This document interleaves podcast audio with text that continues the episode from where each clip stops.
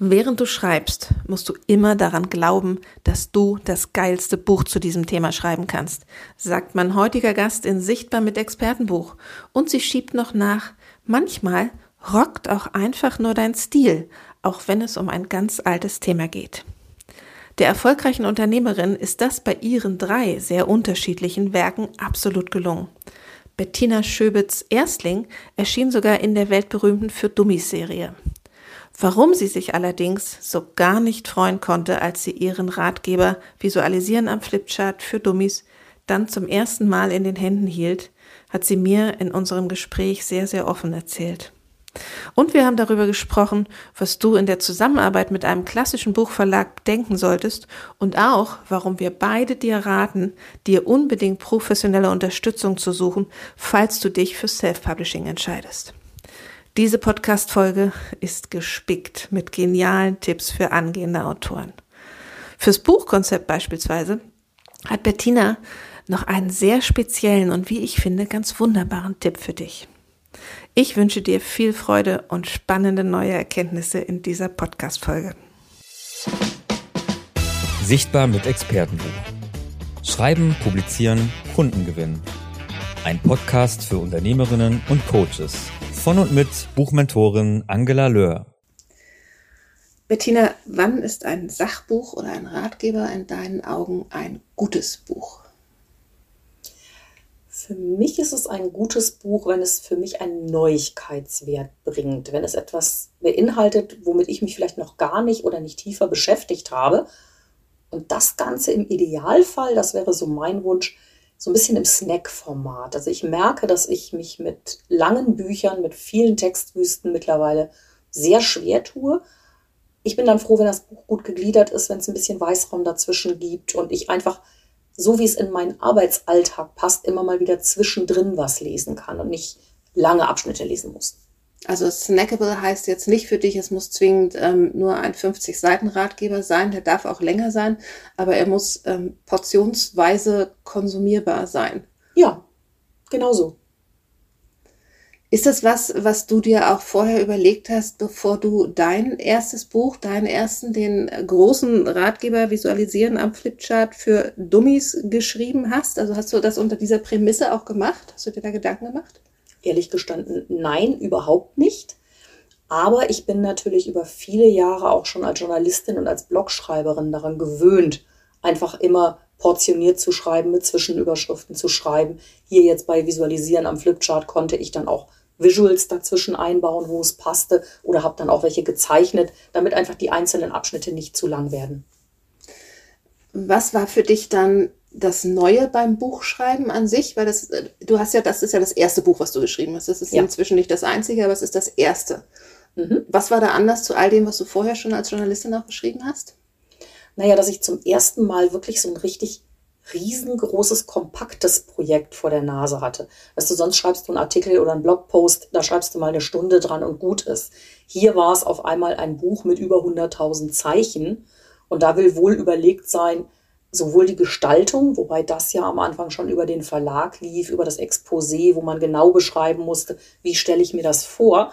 Das heißt, aus diesem, ich sage jetzt mal, Impulsschreiben, was ich mache, wenn ich einen Artikel für, für die Zeitung schreibe oder wenn ich einen Blogpost schreibe, wurde ein sehr geplantes und strukturiertes Schreiben. Und das war erstmal neu und in gewisser Weise auch gewöhnungsbedürftig. Aber für mich war letztendlich dann im Schreiben jedes einzelne Kapitel wiederum auch mehr oder weniger so leicht zu schreiben wie ein Blogpost. Nur halt ein bisschen länger. Wenn du so das ganze Buchprojekt, ähm, das Schreiben des Buches betrachtest, wie viel Zeit oder wie viel Prozent hat diese Konzeptphase in Anspruch genommen? Kannst du das irgendwie beziffern? Also insgesamt für dieses Buch habe ich etwa neun Monate gearbeitet das dann tatsächlich auch Vollzeit. Mit Zeichnen habe ich natürlich noch mal Hardcore ein bisschen mehr gehabt. Dafür brauchte ich ein bisschen weniger Text. Aber die Konzeptphase waren sicherlich sechs Wochen etwa. Müsste ich jetzt genauer überlegen, weil es waren natürlich zwischendurch auch immer Wartezeiten, bis vom Verlag eine Rückmeldung kommt, amerikanischer Verlag. Das muss dann auch über Amerika gehen. Das war jetzt von der, bis das Exposé stand, vielleicht ein bisschen aufwendiger als mit einem deutschen Verlag. Aber ich würde sagen, etwa sechs Wochen waren das gesamt.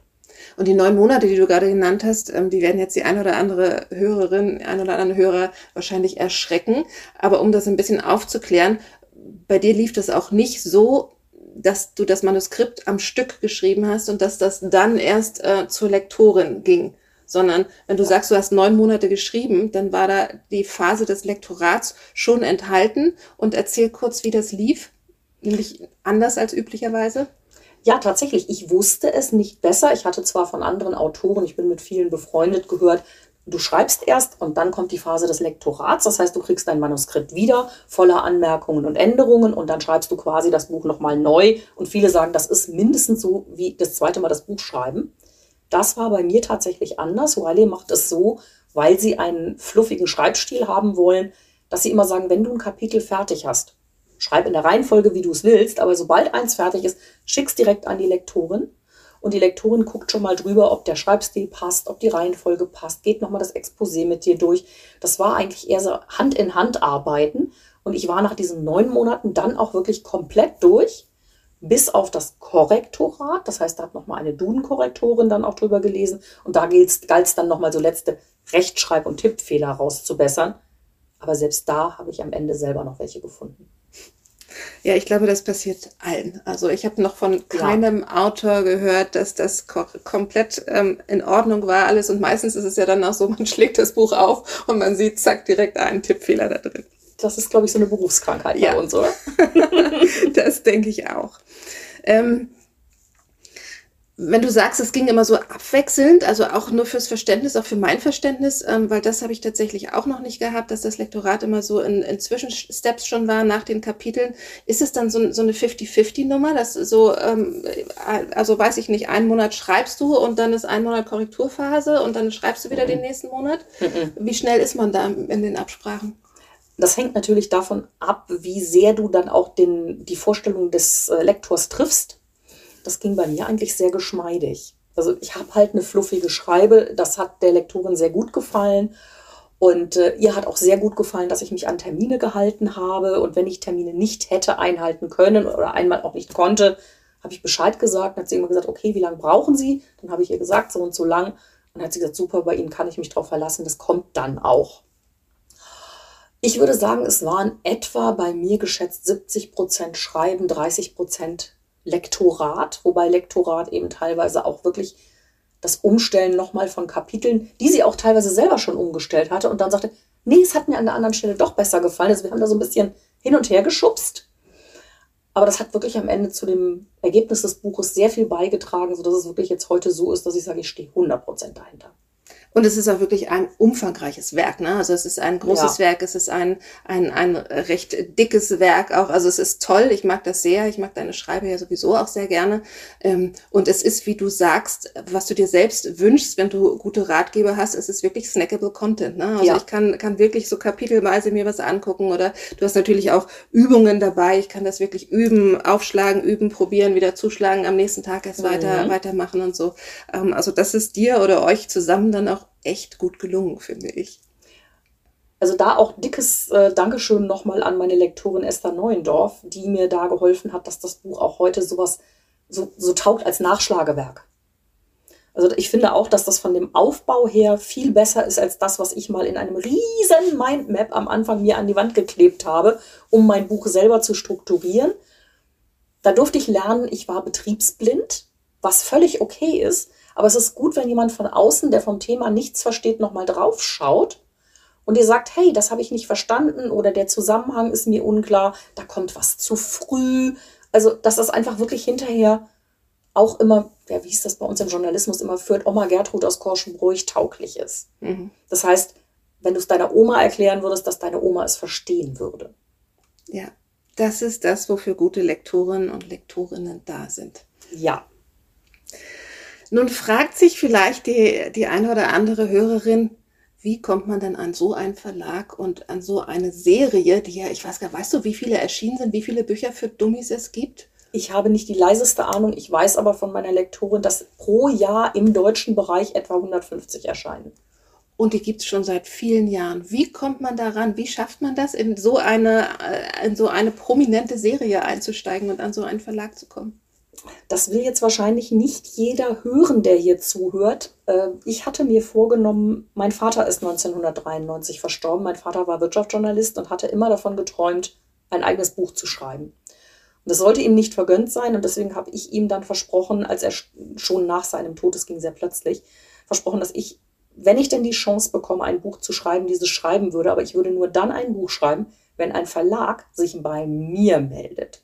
Nicht ich muss einen Verlag suchen, sondern der Verlag findet mich. Und das war in diesem Fall tatsächlich der Fall. Irgendwann kam, kam ein Anruf von Wiley, ob ich mir vorstellen könnte, ein Buch über Flipcharts zu schreiben. Sie hätten mein Video auf meinem YouTube-Kanal gesehen, das hätte Ihnen sehr gut gefallen und ob ich mir das nicht vorstellen kann. Dann habe ich einige Tage mit meinem Mann beraten und habe gesagt, okay, das ist jetzt die Chance. Es wäre ja überhaupt nicht das Thema meines Vaters gewesen. Aber ich hatte einen renommierten Verlag, der mich fragt, ja, ich habe mich auch gebauchpinselt gefühlt. Ich habe dann später auch die Anfrage für ein zweites Buch bekommen und ich habe dann mit guten Gründen abgelehnt. Aber tatsächlich, äh, ich bin gefunden worden. Was wäre das Thema deines Vaters gewesen, wenn du sagst, es war nicht sein Thema? Alles rund um Wirtschaft, Automobile und Energie. Okay, Wirtschaft ist ein bisschen mit drin, wenn es um den Flipchart geht und um den, ums Business, um Flipcharts und Business. Ja, ja, das, er hätte auch seinen Spaß an dem Buch gehabt, aber er hätte dieses Thema nie gewählt. Oh, das ist ja auch dein Buch und nicht seins. Ja, genau. Und das ist gut so. Ja, Verlage finden auch Autoren, Verlage suchen auch Autoren. Ne? Also das ist, finde ich, Was? ganz spannend zu wissen. Das war mir nämlich früher auch nicht klar. Mir, mich hat mein Verlag ja auch gefunden. Ich hätte sonst auch weiß ich nicht, inzwischen glaube ich schon ähm, selbst angefangen, ein Buch zu schreiben, aber damals definitiv noch nicht, auch wenn es schon lange auf meiner Bucketlist stand. Was glaube ich auch noch ganz wichtig ist, das habe ich vorher so nicht gewusst, wenngleich ich trotzdem aus der schreiberischen Ecke ja komme, dass tatsächlich die Lektoren auch selber auf die Suche nach Autoren gehen. Das heißt, ich muss mich eigentlich vielleicht nicht unbedingt bei einem Verlag bewerben, sondern ich kann ja vielleicht auch mal gucken, wo kann ich Kontakte zu Lektoren finden, die bei Verlagen arbeiten, für die ich vielleicht gerne schreiben würde und wo auch mein Thema zum Verlag und deren Verlagsprogramm passt. Ja, auch eine gute Idee, eine gute Anregung. Erinnerst du dich an den Moment, als du dein erstes Buch das erste Mal in den Händen hieltst? Ja. Wie war das? Wenn ich ganz ehrlich bin, war es in meinem Fall ein schrecklicher Moment. Es war nämlich genau Anfang April 2020. Es war der Beginn Corona. des Lockdowns. Mhm. Und ich habe über Wochen vorher beim Verlag niemanden mehr erreicht, um rauszukriegen, ob mein Buch jetzt unter den gegebenen Umständen überhaupt gedruckt wird. Warum hast du da niemanden erreicht? Weil die alle im Corona-Lockdown im Homeoffice waren, ich da keine Kontaktdaten hatte. Meine Lektorin war zu dem Zeitpunkt, das war jetzt dann noch doppelt getroffen, auch schwer krank. Und ich war hilflos und wusste nicht, wird mein Buch gedruckt. Es war klar, es sollte am 8.4.2020 erscheinen und ich wusste bis zum 7.4. nicht, ob es erschienen ist und ob es gedruckt wurde. Ich weiß, es wurde in England gedruckt. Das war dann das Problem, kommt es nach dem Brexit aus England unter Corona-Bedingungen noch nach Deutschland. Also es war ein ziemlich komplexes Ding und es kam dann tatsächlich, dass wir am 7.4. auf dem Markt waren. Wir kommen vom Markt zurück und vor der Haustür steht eine große Pappkiste und es steht Wiley drauf. Und durch dieses Heimkommen und dass der Postbote das mal fröhlich vor die Tür gestellt hat, habe ich erfahren, dass mein Buch tatsächlich gedruckt wurde. Boah, das ist ja der Obergau, ne? Das ist ja das, was man sich in den schlimmsten Träumen nicht vorstellt und nicht erleben möchte, definitiv. Ähm, und dann hast du das Paket vor der Tür gehabt, dann seid ihr reingegangen, habt das Paket mit reingenommen und dann hast du es ausgepackt. Und dann? Auch das nicht, sondern tatsächlich so viel Social Media Profi bin ich mittlerweile. Wir haben dieses Paket genommen, haben es, es war ein schöner Sommertag oder Frühjahrstag, auf die Terrasse gestellt, haben es abgedeckt mit einer Ostertischdecke, weil es ging auf Ostern dazu und haben unsere Kaninchen damit damals Daisy, die noch lebte, draufgesetzt und haben ein Unboxing-Video gedreht, dass mhm. der Osterhase jetzt das Buch gebracht hat. Und daraus, äh, dann habe ich dann das wirklich in dem Moment vor der Kamera erstmalig aufgemacht und dann habe ich mein Buch in Händen gehalten ich bin aber ehrlich aufgrund der Rahmenbedingungen, dass ich wusste, jetzt geht es in Lockdown. Die ganzen Buchhandlungen haben keine Bücher verkauft zu dem Zeitpunkt. Es gab auch bei Amazon sechs Wochen lang Lieferstopps bei Büchern. Mein Buch hatte den schlechtesten Start, den man sich für so ein Buch vorstellen kann. Ich konnte mich nicht wirklich drüber freuen. Ich bin stolz drauf, aber so richtig diese, diese prickelnde Champagnerfreude habe ich nicht gespürt. Die Champagnerfreude hatte ich, als ich mein Buch endgültig zu Ende geschrieben hatte, als das Manuskript vom Verlag abgesegnet war, in kompleter. Da bin ich mit meinem Mann nach Düsseldorf gefahren. in eine Champagnerbar und wir haben uns ein Glas Champagner gegönnt und haben darauf gefeiert. Als das Buch dann da war, wir haben dann auch später nochmal ein Champagner geöffnet, aber es hat nicht so, mhm. also es hat nicht so viel Spaß gemacht. Schade. Ja. Aber es ist Gott sei Dank ein Longseller, also ein ja. Buch, das längere Zeit aufgrund des Themas wahrscheinlich in den Regalen stehen wird. Insofern sagte auch meine Lektorin sehr lieb, Frau Schöbitz, Sie haben die nächsten Jahre noch ein paar Chancen. Genau. Ja, so muss man das dann sehen. Ne? Es kann, es kann wirklich manchmal doof laufen, aber das ist ja jetzt wirklich ein, ein großer Sonderfall. Das heißt, zu der Zeit ging es natürlich vielen so, ne? muss man ja, ja ehrlicherweise sagen. Oh ja. Ja. Aber das konnte natürlich auch niemand ahnen. Wir haben uns teilweise mit Autoren zusammen telefoniert, um zu fragen, wie geht's bei dir? Hast du schon was gehört? Also da haben Autoren dann auch, die sich bis dato nicht kannten, zusammengehalten. Das war auch irgendwie mal sehr spannend. Ja, also bei mir war es ein Jahr später. Mein erstes Buch erschien ja im äh, April 2021 auch noch Lockdown, auch oder wieder Lockdown, teilweise Lockdown, die Buchhandlung zwar, mhm. zwar offen, aber keine Lesungen, wenn dann alles nur online, ja. ähm, keine Euphorie in den Buchhandlungen, äh, selbst natürlich auch irgendwie mit Maske und sehr zurückhaltend ja. nur und so weiter. Also es war auch schon gedämpft, ähm, aber es ging wenigstens, ja, es war wenigstens da, es stand wenigstens in den Buchhandlungen und ähm, Leute sind hingegangen und haben da auch gesucht und gekauft und ähm, insofern, ich glaube, ich glaube auch dadurch, dass bei mir ähm, dieser Zustand schon seit einem Jahr war, hatte mhm. auch ich mich schon dran gewöhnt und deshalb war bei mir dann die Freude, obwohl sie anderweitig gedrückt war, aber das kann ich an anderer Stelle mal erzählen, äh, schon da, als ich das das erste Mal ausgepackt habe. Ja. Also äh, das schon, also ich wusste um die Umstände, weil ich eben dann auch schon mit Autoren gesprochen mhm. hatte, denen es die Monate vorher auch so ging. Ne? Das, ja. das war nicht jetzt, ich war nicht ganz am Anfang davon betroffen.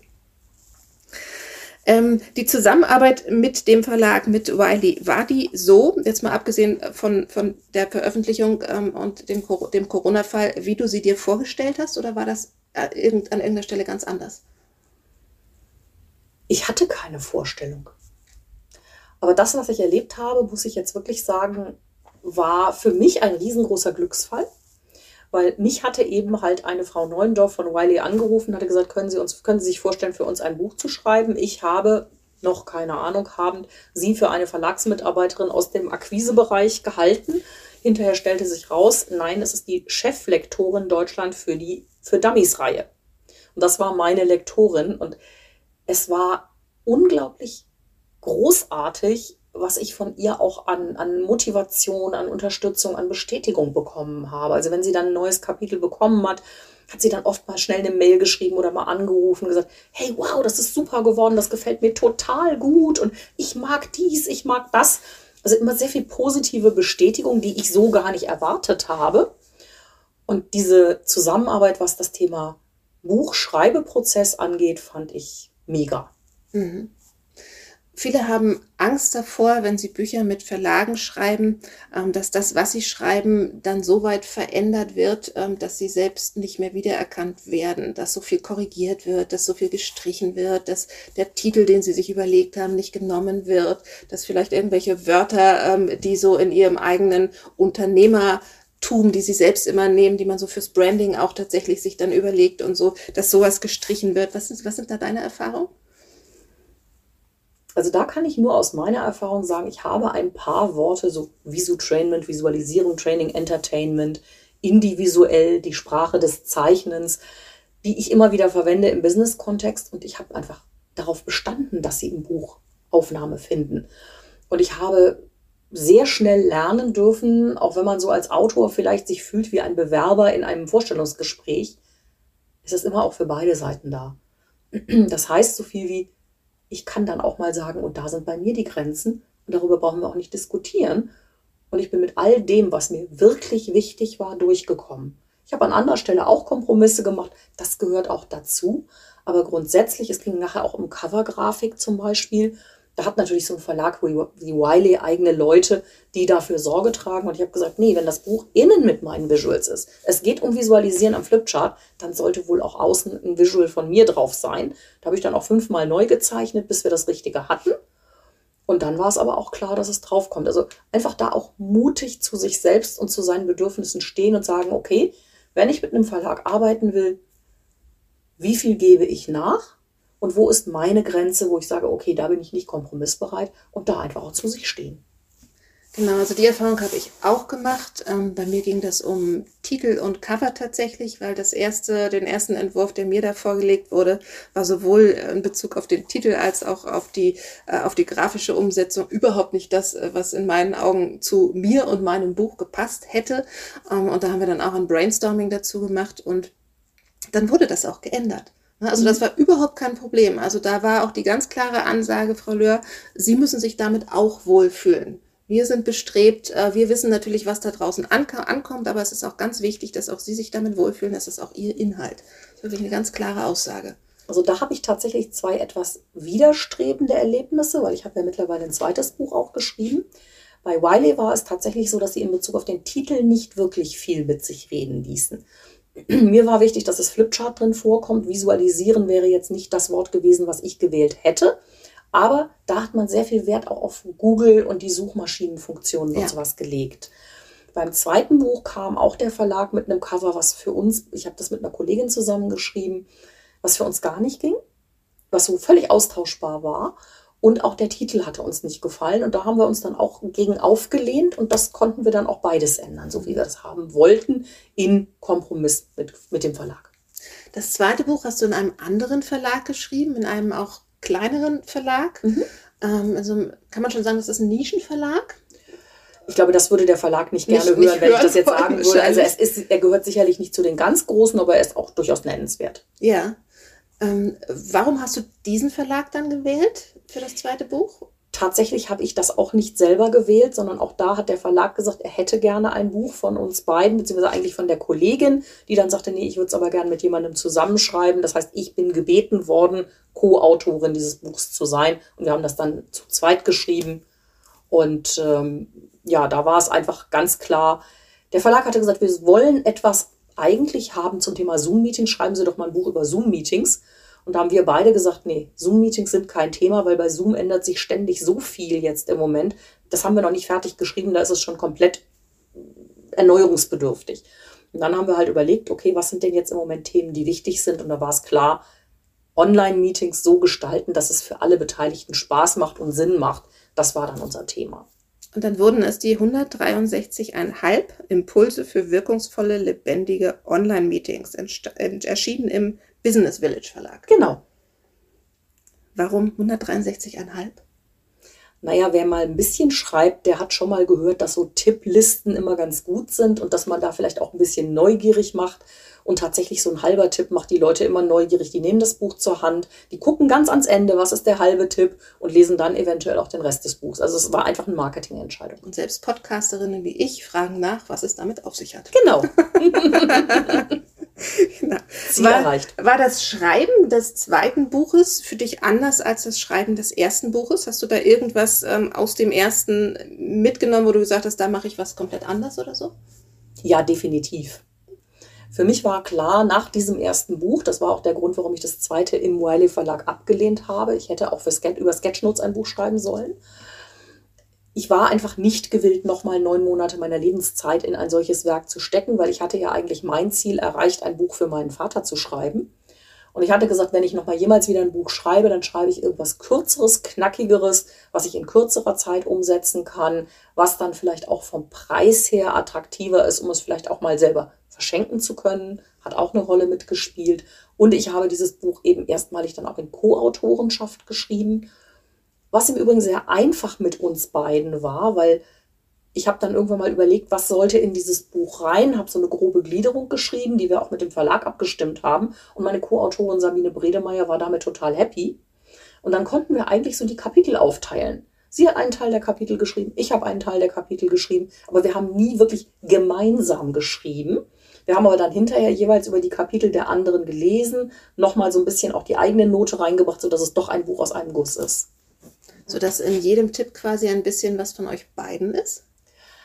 Vielleicht nicht in jedem Tipp. Es gibt ein paar Bereiche, wo Sabine deutlich die Nase vorne hat, sowohl von der inhaltlichen Seite als auch von der Kompetenzseite. Aber das Thema Technisch, Technik zum Beispiel ist eher auf meiner Seite. Also das war aber einfach so ausgeglichen. Also ich habe ja auch schon reingelesen in das Buch, ähm, auch, auch sehr spannend, sehr tolle Tipps drin. Und ich habe auch keinen Bruch festgestellt. Ne? Jetzt, wo mhm. du das so sagst, ich habe nicht drauf geachtet beim Lesen, aber jetzt, wo du das so sagst, ist mir auch nicht nichts aufgefallen, dass ich sage, das klingt jetzt aber anders als das sprachlich oder so. Und ich bin schon jemand, der, der, der darauf, dass Berufskrankheit ne, irgendwie auch geeicht ist, ne? der sowas ja. dann auch ähm, schnell mal feststellt. Da haben wir einfach auch Wert drauf gelegt, dass das nicht so spürbar ist. Um aufs Schreiben selbst zurückzukommen, wie schreibst du? Wie muss man sich Bettina beim Buchschreiben vorstellen? Äh, hast du feste Schreibzeiten? Schreib, fängst du, setzt du dich morgens um sieben an den Schreibtisch? Machst du Schreibauszeiten? Ähm, äh, wie, wie ist das? Hinsetzen, schreiben, Punkt. Also tatsächlich, wann immer es dann reinpasst. Es gibt Tage, da bin ich nicht im Schreibmodus. Das merke ich morgens nach dem Aufstehen, brauche ich, brauche ich mich gar nicht ransetzen. Und es gibt Tage, da kann ich mich hinsetzen und es fließt. Da kann ich dann auch locker 7, 8, 10.000 Zeichen am Tag schreiben. Kein Problem. Und äh, es gab auch mal eine Phase, wo ich mich schwer getan habe, wo ich irgendwie so gerade mal ganz viel Abstand zu dem Buch hatte und gar nicht vorangekommen bin. Wir reden jetzt wieder von dem Wiley-Buch, von dem ersten. Und dann habe ich auch irgendwann der Lektorin mal schreiben müssen, ich schaffe das nicht in der Zeit. Und hat sie gesagt, Frau Schöbitz, kein Problem, wir sind gut in der Zeit. Machen Sie, sonst gehen Sie vielleicht mal ein anderes Kapitel an, wenn Ihnen das Kapitel nicht so liegt. Aber ich hatte so eine richtige ja, Schreibunlust. Keine Schreibblockade, sondern einfach, ich war mal gerade nicht willig. Und das war dann gut, dass ich vom Verlag den Rücken freigehalten bekommen habe, dass ich das frei entscheiden kann. Und dann habe ich irgendwann mich wieder hingesetzt und dann lief das auch wieder. Ich habe schon, das ist aber bedingt durch jetzt mittlerweile fast 21 Jahre Selbstständigkeit, hohe Disziplin, mich wirklich morgens spätestens um neun an den Schreibtisch zu setzen und dann quasi im Business-Modus zu sein ich hätte mir nicht vorstellen können, mit dem Laptop draußen oder irgendwo im, im, auf dem Sofa sitzen zu arbeiten. Ich brauche diese professionelle Umgebung, die professionelle Körperhaltung auch dazu. Was ich durchaus getan habe, ist, dass ich mal mit dem Laptop irgendwo, wenn ich verreist war, mal irgendwo mal zwei, drei Stunden gesessen habe und geschrieben habe. Aber ich kann auch nicht im Café oder sowas schreiben. Ich brauche meine Ruhe. Das heißt, du schreibst hier, du schreibst, ja. wir sitzen ja jetzt bei dir hier tatsächlich ähm, an deinem Schreibtisch und du schreibst immer hier. Also du brauchst deine, deine professionelle Umgebung, wie du sagst. Ja. Äh, weil ich weiß von vielen Autorinnen, bei mir ist es tatsächlich auch so, dass gerne mal gewechselt wird. Ja. Also, und gerade dann, wenn man mal so den Eindruck hat, ach, das läuft hier jetzt heute nicht, dann woanders hinzugehen und dann redet man sich ein, es läuft wieder. Irgendwie läuft es ja dann auch. Und mhm. so ist es das ja auch in Ordnung, das zu tun, finde ich. Und es ist, ähm, du sagst, du hast keine Schreibblockade. Das finde ich sehr spannend. Das, was du beschreibst, ist etwas, was, glaube ich, viele andere dann als Schreibblockade bezeichnen würden, wenn sie sagen, es geht gerade mal nicht. Dann machen sich ja viele so Gedanken, oh Gott, ich habe jetzt eine Schreibblockade, da wird das so, so negativ aufgefasst und du sagst, es ist einfach eine Phase, da habe ich nicht reingefunden, das war, war keine Phase zum, zum Schreiben oder es war mal ein Tag, wo es nicht hm. so ging oder so. Und das finde ich ganz, ganz spannend, dass man das nämlich genau auch so betrachten kann, wie du das machst. Das mache ich nämlich auch sehr gerne, dass ich sage, okay, heute ist was anderes dran und ja. dann ist es auch gut und dann muss das überhaupt nicht so einen negativen äh, Switch kriegen. Ja, ich glaube, es, es gibt aber trotzdem noch einen Unterschied zwischen dem, wie ich es empfunden habe, und der Schreibblockade. Also ich sage mal, Schreibblockade ist auch so ein Mindset-Ding. Damit mache ich es mir, glaube ja. ich, echt schwer, wenn ich von Schreib Schreibblockade rede, wieder reinzufinden. Das ist das, das, was ich meine. Genau. Aber bei mir ist es, ich hätte schreiben können, aber ich hatte keine Lust. Und das ist nochmal für mich was anderes. Also ich hätte mir, wenn ich jetzt hätte schreiben müssen, weil die Termine gedrückt hätten, dann hätte ich eins getan, dann hätte ich gesagt, jeden Tag setz dich hin, du musst nur zehn Minuten schreiben. Und meistens ist man nach zehn Minuten dann drin und dann fällt es einem auch nicht mehr schwer. Aber ich hatte keinen Willen, überhaupt nur diese zehn Minuten aufzubringen. Also ich hätte schreiben können, mhm. aber ich wollte partout nicht. Und das finde ich ist noch mal ein bisschen anders als die klassische Blockade. Es gibt auch Tage, wo man wirklich morgens aufsteht und sagt, okay, heute geht gar nichts. Mhm. Aber dann muss ich nicht sagen, dass ich habe eine Schreibblockade, sondern ich kann sagen, heute steht mal was anderes auf meinem Plan. Und das Gute an so einem Buchprojekt ist ja auch, dass man auch immer andere Dinge machen kann. Ich meine, du hast jetzt auch gezeichnet äh, für mhm. dein Buch selber, ähm, aber auch wenn man jetzt nicht die Zeichnung selbst macht, wenn man nicht das Layout selbst macht, ist so ein Buchprojekt besteht ja nicht nur aus dem Manuskript, das besteht ja wirklich auch ähm, aus den Überlegungen, wie wird das vermarktet, wie kann ich das in mein mhm. Business integrieren, was kann ich da jetzt schon für tun, was möchte ich vielleicht für Testleser haben, wenn ich vielleicht selbst verlege, mhm. ähm, wo möchte ich vielleicht, wo will ich mal versuchen, in die Presse zu kommen, wenn mein Buch dann da ist, also mich irgendwie anderweitig mit meinem Buch zu beschäftigen und da dann auch wieder Lust drauf zu kriegen, wenn ja. die Lust da mal gerade weg ist. Ja, ist etwas, wo ich immer wieder feststelle, dass das ähm, den Autorinnen, die ich begleiten darf beim Buchschreiben, sehr, sehr gut tut. Also ich komme ja aus der Zeichenecke. Ich meine, deswegen ist ja mein erstes Buch auch ein Zeichenbuch. Und ich kann jedem, der jetzt hier zuhört, nur ans Herz legen, plane dein Buch visuell. Setz dich hin und zeichne dein Skript, zeichne deine Struktur im Buch, deine Kapitel. Setz dich hin, mach's mit der Mindmap-Technik oder Sketchnoten oder wie auch immer und bilde damit deine Kapitel. Mach die Sketchnote drei, fünf, zehn Mal neu. Aber dann hast du hinterher einen klaren Fahrplan und das, das fokussiert dich in deinem Gehirn ganz anders drauf, als wenn du das in Prosa runterschreibst und in Word gesetzt, so mit Kapiteln und äh, das finde ich sehr unkreativ. Und dieses visuelle Planen ermöglicht dir auch eben halt, was, was Gena, was du gerade gesagt hast, dass ich, wenn ich merke, okay, hier hängt jetzt gerade mal was, dann gehe ich eben hin und gehe wieder an diese Sketchnote und er, entwickle die weiter. Oder ich sage, ich mache jetzt noch mal eine Sketchnote zum Thema, wie mache ich das mit dem Buch Marketing? Denn, da, kleiner Spoiler, wenn du meinst, du schreibst ein Buch für einen Verlag und dein Verlag verkauft dein Buch, dann macht der das faktisch. Aber um das Thema Marketing darfst du dich verdammt nochmal auch selber mit kümmern. Und mehr als du glaubst. Also ist es gut, wenn du von vornherein für dein Thema, für deine Zielkunden, für den Inhalt einen Plan hast. Und wenn du diesen Plan hast, dann fällt dir auch das Schreiben für diesen Zielkunden leichter. Heißt so viel wie im Idealfall, baust du dir im Vorfeld deinen idealen Leser zusammen. Du überlegst dir, wer ist das, wie sieht der aus, was macht der, was interessiert den, wie lebt der, wo lebt der, hat der Familie, spielt der Golf, fährt der Auto, was auch immer. Und du schreibst für diese eine Person. Weil dann hast du einen Adressaten, für die fällt es dir viel leichter, das zu schreiben. Und auf der anderen Seite alle die, die dieser Person ähnlich sind, werden nachher auf dein Buch fliegen, weil du genau die Tonality triffst, weil du genau die Reihenfolge deiner Kapitel triffst, die diese Leute brauchen. Perfekt. Ich hätte es nicht besser sagen können. Vielen Dank dafür, dass du das, dass du das so erklärst, weil es ist wirklich was, ähm, was manchmal den Unternehmern und Unternehmerinnen ja so zum Halse raushängt. Oh, Zielgruppe, Zielgruppenbeschreibung. Mhm. Aber es ist auch beim Buch so. Es mhm. ist wirklich auch beim Buch so, so dringend nötig, das zu tun. Und in welcher Form auch immer. Und ich finde das ganz spannend, was du sagst. Wir können uns ja alles auch zeichnen. Wir können ja auch mal wirklich weggehen von diesem, von diesem starren, so ich schreibe mir meine Kapitel auf und das einfach mal ein bisschen lockerer angehen. Und ich nehme mal an, du plädierst jetzt auch dafür, dass das ganz egal ist, wie gut man zeichnen kann oder nicht, einfach irgendwie loskribbeln. Ja, sowieso. Es geht nicht um Kunst, es geht um herrlich imperfekte Gebrauchsgrafik. Also das, was ich Menschen vermittle, ist, zeichne so, wie du es kannst. Du kannst gut genug dafür zeichnen, damit du und andere, die auf dein Blatt gucken, erkennen können, was gemeint ist. Und mehr braucht es an der Stelle nicht. Und wir haben das Business auch schon erwähnt. Hm, Inwieweit hast du vorher dir überlegt, äh, was deine Bücher, und du hast ja auch ein Kartenset noch, das hast du auch im Selbstverlag äh, rausgebracht, den Online-Burger, inwiefern die dein Business unterstützen können, inwiefern die das tun können für dein Business? Ja, klar.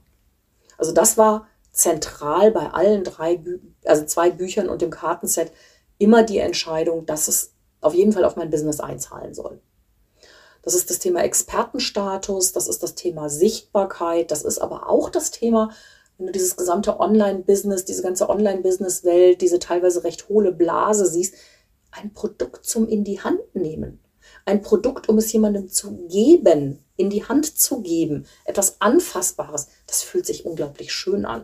Und das fand ich, habe ich mir immer gewünscht. Ich habe früher fünf Jahre Marketing für die Deutsche Postbank gemacht als Produktmanagerin lauter Produkte, die kein Mensch in die Hand nehmen kann. Mhm. Ich habe mir so gewünscht, mal Parfumflakons oder irgendwas anderes. Da kann man die Verpackung ändern, da kann man den Flakon ändern. Das hätte ich mir gewünscht und das habe ich mir mit den Büchern und auch mit dem Kartenset selber geschaffen. Etwas, was ich so verpacken kann, wie ich es möchte. Ja. Das eine sprachlich, das andere auch optisch. Ja, wie in der Dienstleistungsbranche, ähm, bei uns kauft man natürlich auch immer ein Stück weit die Katze im Sack. Das ist nichts, was ich mir vorher angucken kann. So ein Buch, da kann ja. ich in die Buchhandlung gehen und kann da reinschauen, kann schon mal Probe lesen, ähm, kann es in die Hand nehmen. Und wenn der Kunde dieses Buch in die Hand genommen hat und hat dich über deine Schreibe schon ein bisschen kennengelernt, landet vielleicht darüber auf deiner Website oder in meinem Fall auf dem YouTube-Kanal, dann hast du tatsächlich auch schon ein Gefühl für diesen Anbieter und weißt, dass du mit dem klarkommen wirst und dass du den näher kennenlernen willst. Also das ist natürlich auch ein, ein wunderbares Marketinginstrument und bei mir auch mich hat tatsächlich, nachdem das Buch zum Thema Flipcharts erschienen war, der ein oder andere Kunde angesprochen, Unternehmen angesprochen, die vorher noch nicht auf mich aufmerksam geworden sind. Also auch Unternehmen, weil du ja. arbeitest ja auch für Unternehmen, ja, ja, gehst ähm, in die Unternehmen und ähm, lehrst dort das Flipchart-Zeichnen. Ich gehe in Unternehmen, lehre das Flipchart-Zeichnen. Es kommen Leute zu mir. Wir machen, ich mache hier auch Wohnzimmer-Workshops zum Thema Flipchart-Zeichnen, Sketchnoten. Ich bin als Graphic Recorderin unterwegs. Also ich zeichne im Großformat live Vorträge, Präsentationen mit. Ich bin aber auch diejenige, die Menschen beibringt, wie sie sich vor der Webcam souverän präsentieren oder wie sie einen schönen Online-Kurs bauen können. Haben dich deine Bücher auch ähm, überhaupt oder vielleicht mehr als vorher in die Presse gebracht? In, in, in Interviews gebracht, in Podcasts gebracht, in ich weiß nicht wohin? Tatsächlich habe ich darauf nie wirklich Wert gelegt. Ja, das ist ja das eine, ob du darauf Wert legst und ob du das ähm, angestrebt hast oder ob es dann passiert. Also es gab die ein oder den ein oder anderen Pressebericht, aber auch da wieder, hey, wir stecken mitten in Corona. Ja. Und da war auch in den Presseabteilungen von Unternehmen da, also beziehungsweise von, von also bei PR, bei den Verlagen, bei den, bei den Zeitungsherstellern kaum Interesse da. Und ich hatte auch ehrlich gestanden keinen Bock, Pressearbeit zu machen. Ich weiß, wie es geht. Ich habe auch mal PR gemacht, aber ich hatte einfach keine Lust drauf. Ich habe ja dieses erste Buch geschrieben, im Grunde genommen nur aus dem einen Grund, ich möchte ein Buch für meinen Vater schreiben. Es ist schön, wenn es auch auf mein Business einzahlt. Beim zweiten Buch war mein Beweggrund, ich möchte ein Buch schreiben mit der Kollegin zusammen. Ich fand es ja auch nett, dass sie mich damit gefragt hat. Und äh, ich möchte ein Buch schreiben, was ich auch meinen Kunden mal verschenken kann, weil ich es mir leisten kann. Weil man muss ja auch gucken, was man als Autor an einem Buch verdient, was man selber an den Verlag für das Buch bezahlt. Auch darüber gibt es sicherlich mal eine Podcast-Episode bei dir. Das ja. ist ein sehr spannendes Thema, was gerne unterschätzt wird oder eher überschätzt wird. Und äh, da war für mich einfach wichtig, so ein Buch zu haben. Klein, knackig, kurz. Auch da hat der Verlag, der hat wirklich gut PR gemacht, der hat auch gute Rezensionsexemplare verteilt. Da gab es das eine oder andere Mal tatsächlich auch Pressemitteilungen. Und äh, ja, das Kartenset haben wir komplett selber vermarktet. Das habe ich ja mit der Kollegin Martina Keklowitz aus Österreich zusammen gemacht. Es geht um Aktivierungen für Online-Meetings, nennt sich Online Burger. Und äh, da ist es so, dass wir uns selber um Pressearbeit bemüht haben. Und da ist auch ein bisschen was passiert. Alles nicht viel, aber dann hätte ich es auch viel intensiver betreiben müssen und dafür fehlte mir dann der Faktor Zeit, weil wir hatten gerade beim Online-Burger gesagt, okay, es wird den geben. Wir haben den vorgestellt, wie er sein wird, aber da war er im Druck. Und wir waren ja auch wieder in Corona-Zeiten. Ja. Das heißt, wir haben am Ende fast acht Wochen länger warten müssen, als vom von der Druckerei zugesagt. Und wir hatten zu dem Zeitpunkt die komplette erste Auflage, die wir bestellt hatten, von 300 Stück, schon bereits komplett ausverkauft. Mhm. Hieß, sobald die kamen, hatte ich keine Zeit für Pressearbeit, sondern habe Päckchen gepackt und habe die Online-Burger verschickt an die Kunden. Und das ist ja auch erstmal dann was. Da musst du dich wieder mit Verpackungen beschäftigen, da musst du dich mit Amazon beschäftigen und Versand. Und da steckt ja auch viel hinter. Also auf der einen Seite Verlag ist sehr cool, bremst dich aber an gewissen Positionen, ich sag mal eben halt gestalterisch, teilweise inhaltlich, vielleicht auch das ein oder andere Mal aus. Marketing musst du eh machen. Auf der anderen Seite der Selbstverlag, wo du alles selber gestalten kannst, wo du aber auch alles selber gestalten musst. Also beides hat Vor- und Nachteile. Ich sag mal von der finanziellen Seite, meine Sicht der Dinge, der Selbstverlag lohnt sich. Aber, und da kommt jetzt ein ganz großes Aber aus meinem Anspruch als Journalistin und als schreibender Mensch, als Autorin, ich lese oder nein, ich sehe so viele Selbstverlagsbücher, die einfach vom Design her schon deutlich machen, es ist ein Selbstverlagsbuch. Und spätestens, wenn ich reingucke und es strotzt vor Rechtschreibfehlern, lege ich es zur Seite und will es nicht mehr lesen. Also wenn du irgendetwas im Selbstverlag machst, Korrektorat, Lektorat, Geld für ausgeben, Design, wenn du es nicht selber richtig gut kannst, Geld für ausgeben, damit es am Ende wirklich einen professionellen Eindruck macht, weil sonst machst du dir eher was damit kaputt als was richtig. Ganz, ganz, ganz wichtiger Appell. Ich kann das nur unterstreichen. Wenn Bücher im Selbstverlag, und das ist ganz toll, dass es diese Möglichkeit gibt, mhm. das ist mhm. wirklich großartig und das geht auch heutzutage und das geht auch wirklich professionell, aber dann wirklich ähm, mit Profis zusammenarbeiten, wie du das gerade schon gesagt hast. Und nicht irgendwie so ein kleines Büchlein mal eben in drei Tagen geschrieben dahin hunzen oder nur ein paar Blogartikel zusammenbauen. Man kann mit all dem Content, den man schon hat, arbeiten, sehr, sehr gut arbeiten. Mhm. Aber dann muss das wirklich auch professionell, konzeptionell eben auch vorbereitet ja. sein ähm, und auch professionell lektoriert sein. Es muss gut produziert sein. Ja. Also das muss wirklich das Gesamtpaket, es darf nicht anders aussehen als ein Verlag Verlagsbuch aussieht. Und mit Aussehen meine ich nicht nur die Optik, sondern wirklich auch den Inhalt. Ja. Ansonsten tut man sich keinen Gefallen damit. Danke. Danke, danke. Ebenso. Ja. Ähm, Bettina, wenn du, wenn du nochmal zurückdenkst, gibt es irgendwas so als Tipp an die Erstlingsautorin, was du gerne vorher gewusst hättest? Ja, wie hoch der Zeitaufwand tatsächlich sein wird ich habe mich gelinde gesagt ziemlich verschätzt, weil ich weiß ja ungefähr aus der journalistischen Zeit, wie viel Zeichen schaffe ich pro Tag zu schreiben, habe mir das alles sehr easy vorgestellt und war der Meinung, in drei Monaten ist das Ganze fertig. Hatte aber auch den Aufwand fürs Zeichnen unterschätzt, weil viele Dinge hatte ich zwar als Zeichnung, musste sie aber neu zeichnen, damit sie in druckbarem Format sind, weil ich hatte viel noch auch analoge Zeichnungen. Und ähm, es war einfach auch sehr, sehr, sehr, sehr viel Herzblut, was in mein erstes Buch geflossen ist. Also da ist wirklich meine komplette Liebe für meinen Vater drin. Es ist meine komplette Liebe fürs Thema drin. Es ist meine, ja, wie soll ich sagen, meine schreiberische Leidenschaft drin. Und das hat es eben so langwierig gemacht. Also, wenn ich einen Tipp für Erstlinge hätte, dann ist es der Tipp 80-20 Pareto-Prinzip versuch's nicht überperfekt zu machen und bis ins kleinste Detail, ins feinste Detail, sondern mach's mit 80 Prozent des Aufwandes. Du erreichst richtig, richtig viel Ergebnis. Aber der Rest ist wahnsinnig aufwendig. Und das war für mich klar beim zweiten Buch, das möchte ich eben nicht nochmal machen. Deswegen auch das kleinere Format, das kürzere Format, der günstigere Preis. Das war einfach mal noch ein anderes Konzept, mit dem ich deutlich besser hätte leben können von Anfang an, ja. Und jetzt hast du meine nächste Frage, die ich dir gerade stellen wollte, ähm, schon mit beantwortet, nämlich ich wollte fragen, was muss eine angehende Autorin denn mitbringen, um ihr Buchprojekt wirklich zu rocken? Und das ist das, was du eben gesagt, das ist wirklich Herzblut und Leidenschaft, oder? Damit oh ja. es wirklich ein richtig, richtig gutes Buch wird. Du musst vor allem die ganze Zeit über, während du schreibst, immer daran glauben, dass du das geilste Buch zu diesem Thema schreiben kannst, dass du diejenige bist, die das auf deine Art und Weise so rüberbringt, dass du eine spezielle Zielgruppe erreichst. Ja, es gibt tausend Bücher zum Thema Visualisieren, zum Thema Flipchart, zum Thema Sketchnoten, zum Thema Handlettering, zum Thema Graphic Recording, zum Thema Zeichnen, ganz allgemein Zeichnen im Business, Zeichnen im Privatleben, Zeichnen im Kindergarten. Und all das hat dich nicht davon abgehalten, noch eins zu schreiben. Richtig. Und das darf dich auch nicht davon abhalten. Ja. Du musst überzeugt sein, dass du Wissen in deinem Hirn, in deinem Bauch hast, was raus muss, damit die Welt erfährt, wie geil dieses Thema ist. Und nur du kannst es so rüberbringen.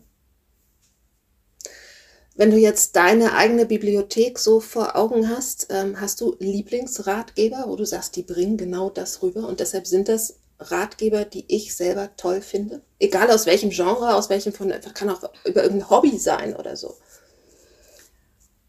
Ich persönlich bevorzuge die Ratgeberbücher, die wirklich vollkommen klar und manchmal auch schonungslos auf den Punkt kommen. Also ich lese zum Beispiel leidenschaftlich gerne die Bücher von Förster und Kreuz. Das Buch Nein von denen. Großartig. Ich mag es total, wenn was Neues drin ist, was ich vorher nicht wusste wenn es snackable Content ist, auf jeden Fall. Aber eben halt auch wirklich knallhart auf den Punkt.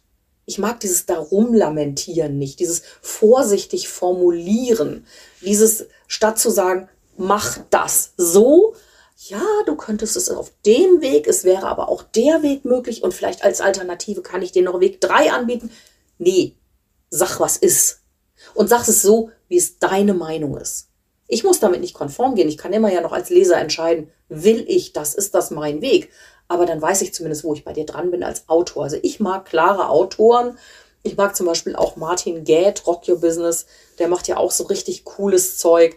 Einfach mal abseits der Norm, mutiger, frecher Und auch nicht so, wie es in Verlagen immer gemacht wird, obwohl er auch für Verlage schreibt.